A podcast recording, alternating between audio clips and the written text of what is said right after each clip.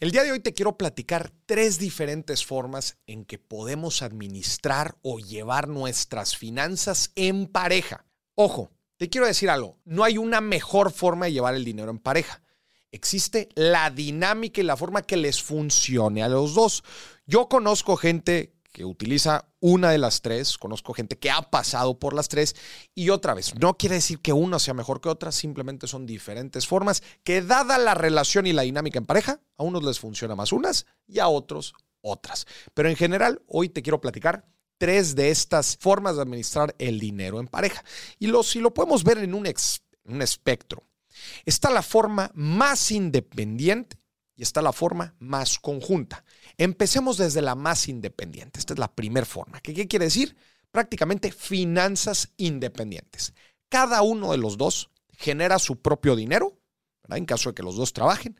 Cada uno genera su propio dinero, cada uno tiene sus cuentas, administra su dinero, ¿no? tiene su ahorro, tiene sus inversiones, tiene su gasto y se separan ¿no? ciertas responsabilidades. Oye, uno de los dos paga la renta. Uno de los dos paga el súper o los alimentos. Uno de los dos, ¿no? Y se van dividiendo cada uno de los gastos. La colegiatura la pagas tú, la pago yo, etc.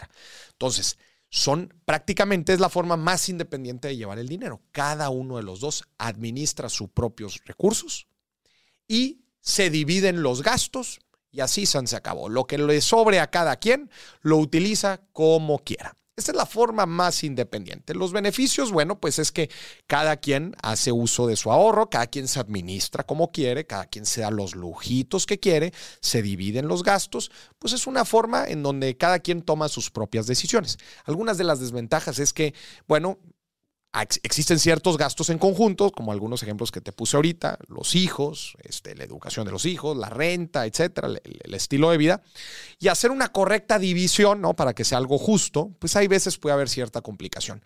Pero en general es algo atractivo, pues porque cada quien toma sus propias decisiones y cae su propia responsabilidad. Entonces, digamos, este es el espectro más independiente en la administración financiera. Vamos al otro extremo, que es todo en conjunto, que es básicamente una cuenta en donde se deposita el dinero que ganan los dos, o si una sola persona es quien trae el dinero, pues bueno, se concentra en una cuenta.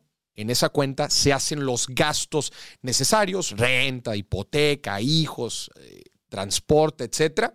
Y ahora sí, lo que queda, pues bueno, es el ahorro, es el ahorro familiar, que bien se lo pueden dividir entre los dos, cierto porcentaje cada quien, etcétera. Pero esta es la forma más conjunta. Tiene ciertos beneficios, ¿verdad? En que, bueno, pues se toman las decisiones en conjunto, se toman para los gastos en conjunto y es una forma muy equilibrada, pues, de, hacerle frente a las responsabilidades que tienen en pareja. Sin embargo, pues se, se pierde cierta independencia. Funciona bien este modelo si uno de las dos personas no trabaja, por ejemplo, o no genera ingresos. Pues es una forma en que los dos puedan tomar decisiones en pareja. Esta es la forma, otra vez, más conjunta. Y existe un punto medio. ¿Cómo funciona el punto medio? Este es el tercer método, en donde cada quien ¿no? lleva su propio, sus propios ingresos, su administración, pero generan una tercer cuenta en conjunto, que en esta tercer cuenta se utiliza para hacerle frente a las responsabilidades en pareja. ¿No?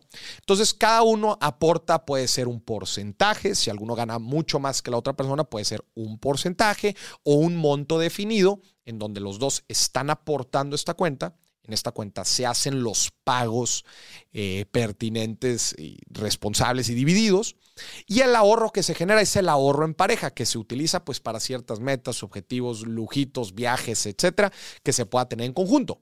Pero esto no quiere decir que no lleven sus finanzas de forma independiente. Cada uno tiene sus finanzas después de hacer las aportaciones a la cuenta conjunta. Puede tener ahorro y esos son para sus chicles, para lo que quieran. Entonces es una forma híbrida. Cuenta en conjunto con los gastos conjuntos, con el ahorro en familia, pero además cada quien lleva su independencia.